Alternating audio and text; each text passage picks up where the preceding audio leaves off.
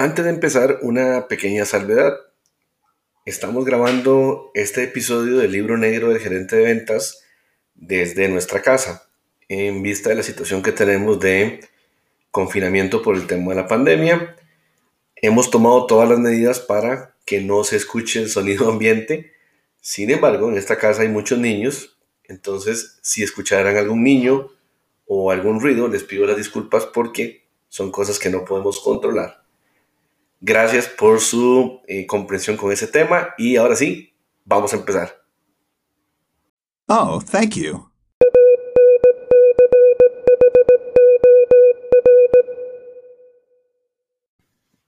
Hola, qué gusto de saludarles. Bienvenidos al libro negro El gerente de ventas.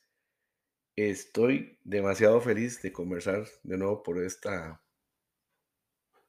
pantalla por esta ventana, por esta vitrina, sobre este micrófono y me interesa de alguna manera el poder llegar a algunas personas y poderles compartir un mensaje.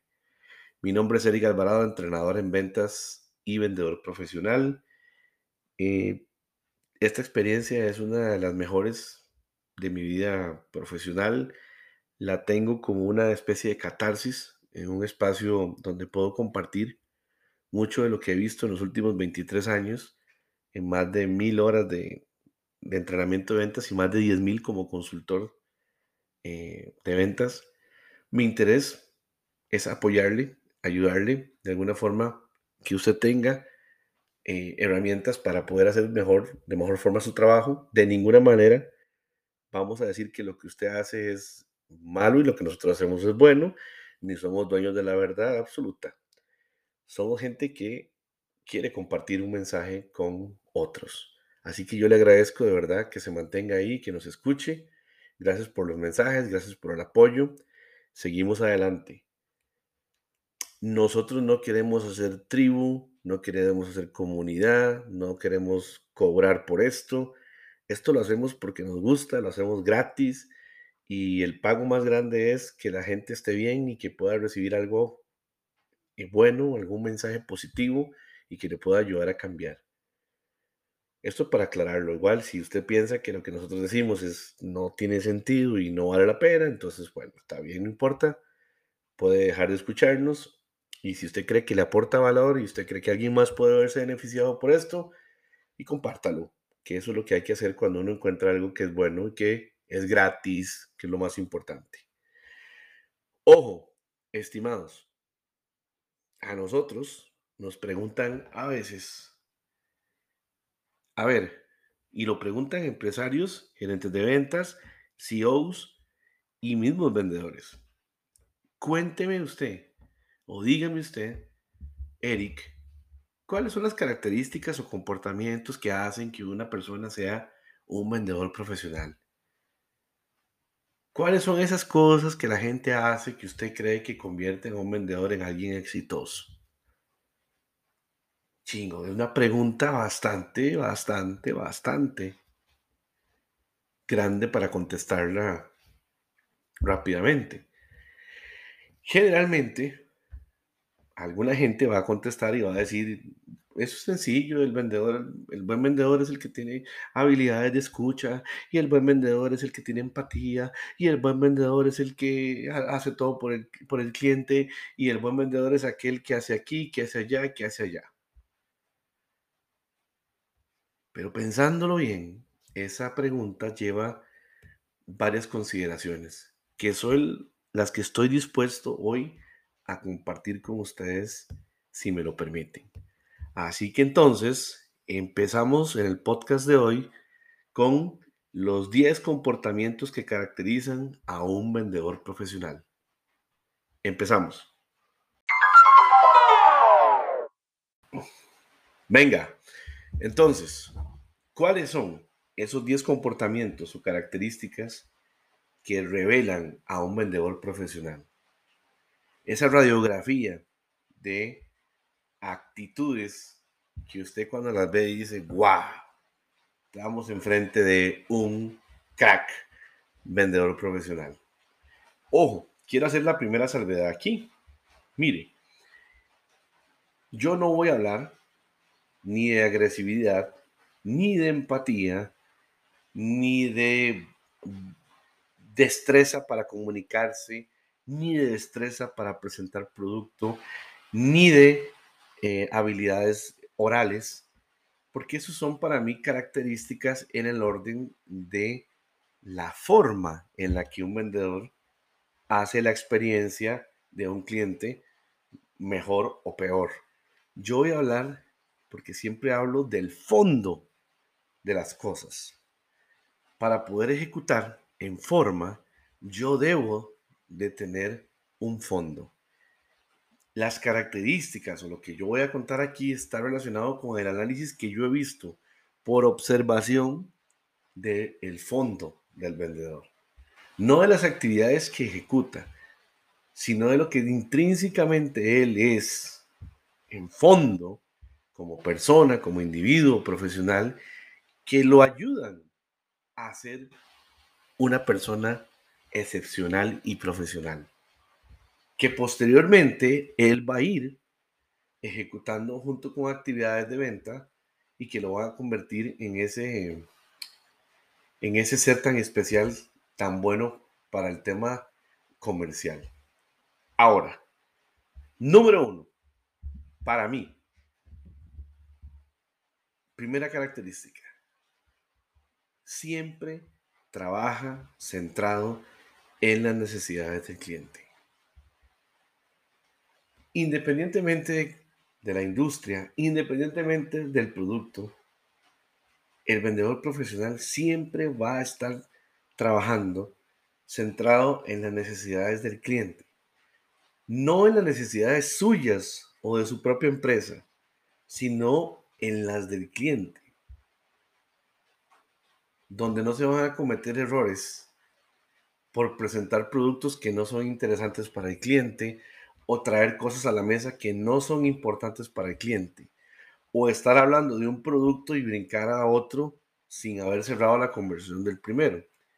Siempre el vendedor profesional va a estar centrado en algo que es importante. No los productos que pueda llegar a vender de su empresa, sino cuáles son las necesidades que aquel cliente tiene y cómo puedo hacer yo para acercar mi producto estratégicamente hacia esa necesidad. He hablado en otro podcast del famoso estudio de la revista Harvard Business Review que habla sobre este famoso estudio que se le hace a 300 vendedores y 300 compradores y donde se le pregunta o se le pregunta una calificación a los compradores sobre los vendedores nos va terriblemente mal en la, en la evaluación. Y una de las cosas que más insisten, o los seis errores que más se mencionan, uno de los seis errores es la estrategia de, negociación es equivocada. Otra, el vendedor desconoce el valor estratégico de su producto y es egoísta. Por supuesto, porque al estar centrado en cualquier otra cosa y no estar centrado en las necesidades del cliente, se, se autopercibe o se da a percibir como alguien egoísta. Ojo, que no le pase. Número dos, disfruta y aprecia planificar cada paso del proceso comercial. Esto usted lo mira en el día a día con las personas.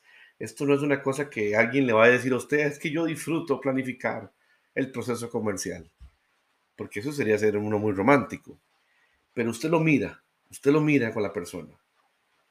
Eh, va encauzando desde un método, paso por paso, cada punto hasta llegar al cierre del proceso comercial, entrega de producto, postventa, firma de contratos, y uno se queda admirado que mientras está haciendo una tarea ya está pensando en cómo seguir hacia el siguiente paso. He visto en mi carrera como vendedor muchísimos, muchísimos compañeros sufriendo por la falta de planificación. Porque se olvidan de los pequeños detalles. Esta característica para mí es la que convierte a la persona en alguien detallista. Disfrutar y apreciar la planificación en el proceso comercial y llevar el control en todo momento significa mantenerse arriba en la negociación. Número 3. Está entrenado para comprender que todo puede cambiar y que debe iniciar de cero. Durísimo, durísimo, durísimo, durísimo. Eh, es una característica fundamental estar listo para empezar de cero. Si lo vemos desde un punto de vista analítico, empezamos de cero todos los trimestres, empezamos de cero todos los meses, empezamos de cero todos los años, todos los Qs, todos los días. El negocio de las ventas es así. Estamos en una cuerda floja, caminando por la cuerda floja. Y empezamos de cero. Y a veces tenemos el negocio de nuestra vida cuajado completamente y hay que volverlo a estructurar de cero. Para esto, no solamente hay que estar entrenado, hay que convertir emocionalmente eso, porque eso te puede desanimar muy fácilmente. Tenemos que estar muy, muy, muy listos para empezar de cero en cualquier momento. Número 4. El vendedor debe ser equilibrado en sus emociones y en sus acciones. Para mí esto es, debe elegir ser realista. ¿A qué le llamo yo equilibrio en sus emociones y sus acciones? En mantener los pies en la tierra respecto a los negocios que está tramitando. El dejar de ser tan optimista y ser más realista con lo que está haciendo y con lo que va a hacer hacia adelante. No podemos vivir en sueños o en planetas de negocios que no existen, en funnels de venta de humo, porque eso es humo. Al final, el número es un reflejo del trabajo. Y si lo que tienes es humo, humo vas a presentar al final, humo vas a comisionar.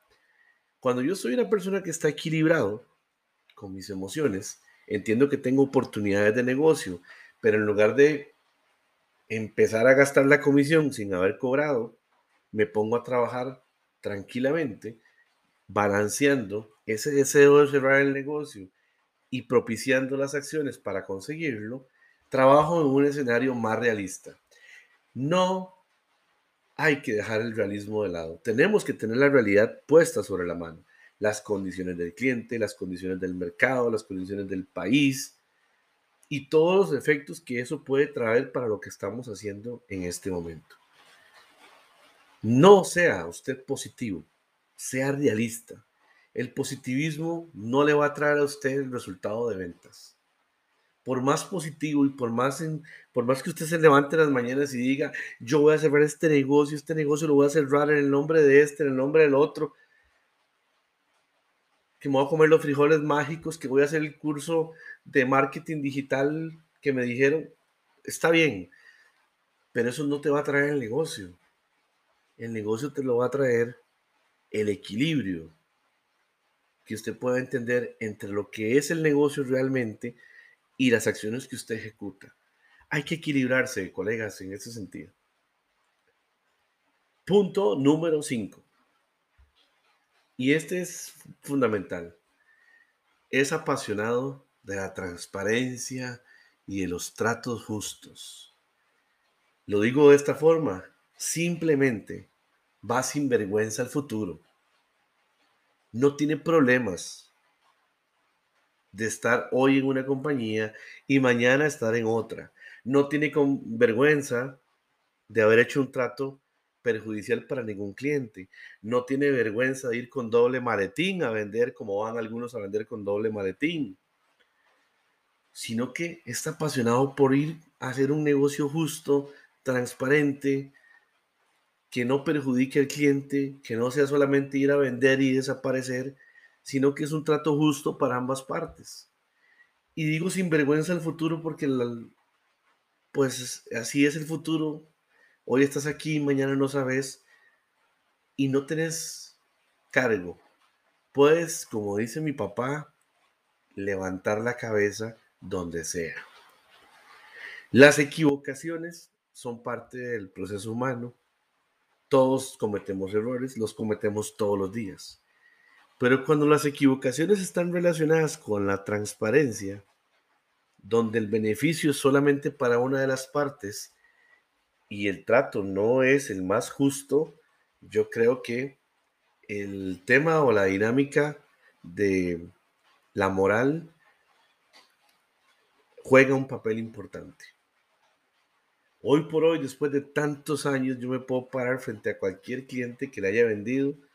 Me pudo haber equivocado, pero nunca van a decir algo que no fue correcto de mi parte en cuanto a eso.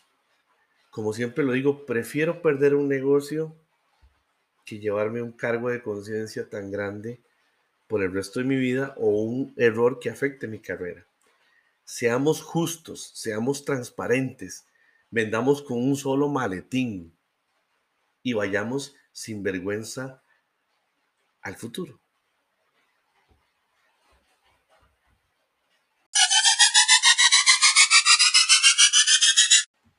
Le dije 5. Ahora le voy a decir las 6, 7, 8, 9 y 10. Para mí, características que revelan a un vendedor profesional. Características de fondo.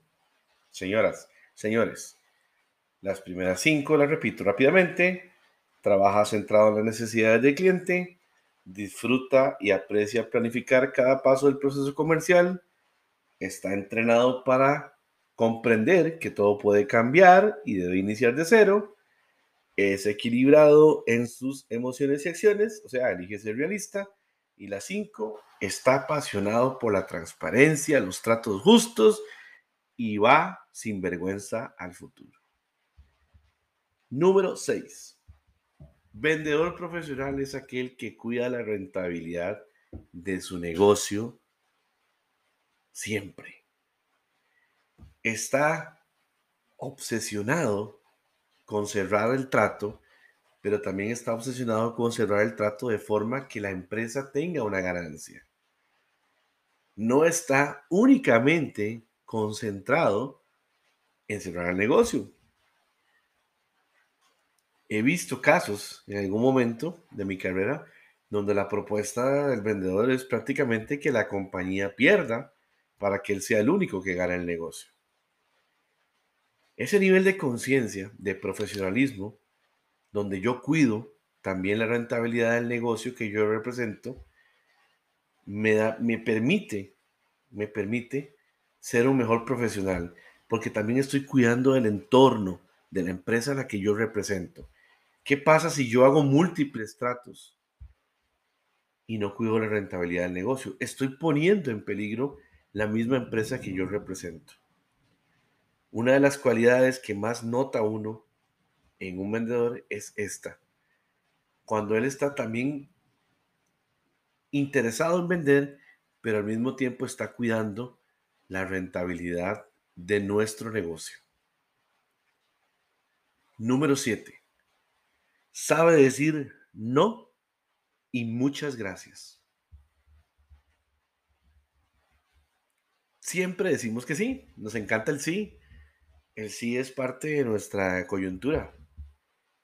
Pero cuando nos toca enfrentarnos con el no, ¿qué pasa? ¿Por qué menciono el tema de decir no? Porque hay veces que hay que decir que no. No podemos ir a ese negocio, no podemos entrar con esas condiciones, no podemos aceptar esas condiciones. Sí, pero mire, jefe, es que el cliente, sí, el cliente, entiendo el contexto del cliente, pero esto va muy enlazado con el, punto número 6 hay momentos en los que la rentabilidad del negocio no lo permite. Y debemos de tener el suficiente criterio, personalidad para decir, no jefe, no debemos entrar a ese negocio. Y decirle muchas gracias al cliente. Igual, cuando tenemos alguna retroalimentación negativa, sobre nuestro trabajo, tenemos que estar listos para dar gracias al cliente respecto a eso que nos dijo que tal vez no nos gustó tanto. Estamos listísimos para recibir halagos de todo mundo y que nos digan lo bueno que somos. Pero respecto a cualquier autocrítica, ya sea del jefe, compañeros o del mismo cliente, a veces no nos gusta recibirlo. Freud decía muy sabiamente que el ser humano no está protegido contra lo que generan los elogios. Tiene toda la razón, como todo lo que dijo Freud, toda la razón. Estamos listos para que nos digan cosas buenas, pero no estamos listos para decir no y decir gracias. Es sumamente importante que lo tomen en cuenta. Cuando un cliente hace una propuesta que es ruinosa, que no genera rentabilidad, que no genera ganancia, es mejor apartarse y dar las gracias y decir no. Cuando un cliente critica nuestro trabajo, critica nuestra empresa, en lugar de contraatacar con un montón de argumentos, lo primero que hay que hacer es agradecido, porque la crítica construye empresas, construye soluciones. Saber decir no y muchas gracias es fundamental en la estructura de personalidad de fondo de un vendedor. Número 8. No está obsesionado con tener el mejor precio. Sencillo, es que si, si siempre tuviéramos el mejor precio, sería muy fácil. Y se quejan y se quejan y se quejan de que no tienen el mejor precio y que la competencia tiene el mejor precio y que tenemos que asegurar con el precio. Pero realmente un vendedor profesional entiende que existe un mercado, que existe un precio y que ese precio pues es un tema que, que la competencia lo tiene y que lo tiene más bajo, pero también entiende que puede acercarse al cliente de otra forma, donde trabajando en sus necesidades, en un proceso de acercamiento, de planificación, tal vez posiblemente pueda llegar a vender aún no teniendo el precio más bajo. Se lo digo por pronta experiencia. Yo he logrado vender negocios más caros que la competencia. Viendo las ofertas de la competencia más baratas y hemos logrado cerrarlo. ¿Por qué? Porque el proceso de venta o el acuerdo de venta en la parte de precio es la parte racional del proceso de venta. La parte emotiva, la parte límbica y la parte que hay que explotar del cierre de ventas que está antes de firmar el acuerdo, esa es la que hay que saber por dónde entrarle y cómo ejecutar el proceso. Pero aquellos vendedores que no están obsesionados con el tener el mejor precio, que entienden que posiblemente no son los más baratos, son los que generan más ideas y generan más estrategia al momento de atender a un cliente. Si tú tienes vendedores o eres un vendedor nada más centrado en el tema del precio, creo que vas a sufrir mucho en esta vida comercial. Número 9. Pregunta y pregunta para volver a preguntar. ¿Cómo me caen de bien los vendedores preguntones? Son mis favoritos.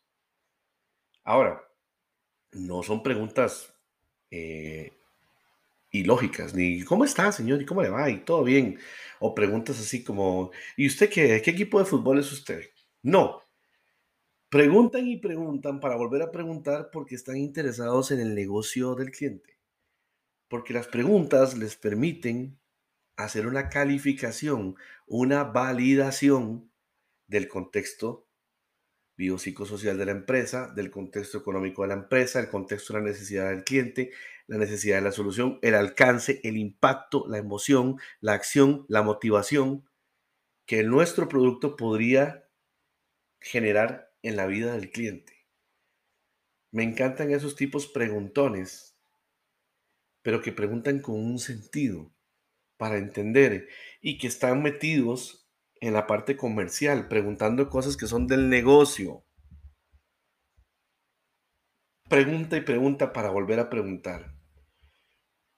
Nosotros, por ejemplo, en nuestro método de ventas Sherpa, estipulamos que mínimo, mínimo, una cantidad de 16 preguntas en un espacio de 45 minutos generan, debe generársele a un cliente en una conversación. Reitero, no son preguntas de cómo está, cómo le va, cómo le está yendo con el COVID, cómo le está yendo con esto, sino más bien de interés sobre el negocio. Y por ahí tenemos otro podcast donde hablamos acerca del arte de preguntar y ahí pues pueden escucharlo y pueden darse una probadita de lo que estamos hablando. El tipo que pregunta es bueno para ventas. Número 10. Se renueva académicamente cada cierto tiempo. Le encanta aprender. Fundamental. Fundamental. Em, hubo un tiempo, una tendencia a decir que las personas que estábamos en ventas no estudiamos o que no nos preparamos. Situación que ya todo el mundo sabe que es cierto. Eh, la mayoría de personas en ventas tienen una carrera profesional paralela y han estudiado otras cosas. Me llama poderosamente la atención, me, me parece algo muy emocionante, muy excitante cuando alguna de las personas que trabaja conmigo o algún colega amigo me cuenta que está empezando a estudiar X carrera. Lo que sea, lo que sea desde temas en la nube o eh, aprender a hablar otro idioma o gastronomía o leyes o no sé, psicologías, lo que quiera. Me siento muy motivado eh, cuando lo veo eh, renovándose académicamente, cuando lo veo interesado por generar. Igual cuando le gusta participar activamente de capacitaciones propuestas por la compañía y usted lo ve motivado, metido en el rollo de la capacitación, porque qué feo que es armar una capacitación para un grupo de personas y que las personas no, no aprecien el, encuentro de capacitación. En cambio, eso, estos tipos eh, o estas mujeres y las ves tan comprometidas, tan metidas, y eso, eso es un tema que te llena mucho, que te llena mucho tenemos que estarnos renovando académicamente cada cierto tiempo. Igual tenemos que estarnos renovando técnicamente, leyendo mucho, generando cierta base para tener ciertas conversaciones. Eh, nosotros en ventas tenemos que tener una línea de conversación mínima de mayoría de temas, de la mayoría de los temas, la parte deportiva, la parte religiosa, la parte política, la parte contextual de los países, la parte mundial, con todos estos temas temas generales que son importantes en la línea de nuestros negocios. Y creo que uno tiene que hacer eso armado con una estrategia de capacitación. Si usted no tiene dinero para meterse a estudiar, porque la situación está muy difícil, pues entonces métase en tutoriales de YouTube.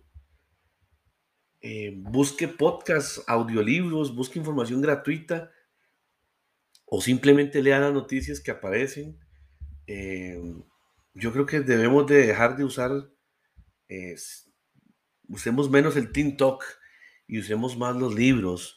Eh, hagamos cosas que son más de provecho, eh, aunque bueno, el TikTok tiene sus, sus, cosas interesantes y vacilonas, pero realmente busquemos cómo académicamente renovarnos con conocimiento cada cierto tiempo. Una invitación a aprender cosas nuevas, porque realmente es muy admirable. Yo estoy convencido que esa es una de las cosas más importantes.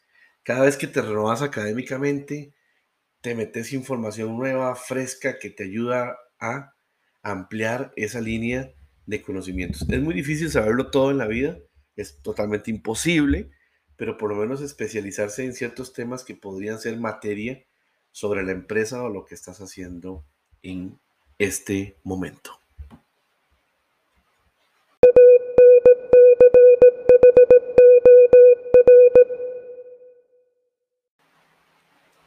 Y así les he comentado desde mi perspectiva y mi opinión cuáles son esas características que hacen o convierten a un vendedor en una persona exitosa en su trabajo.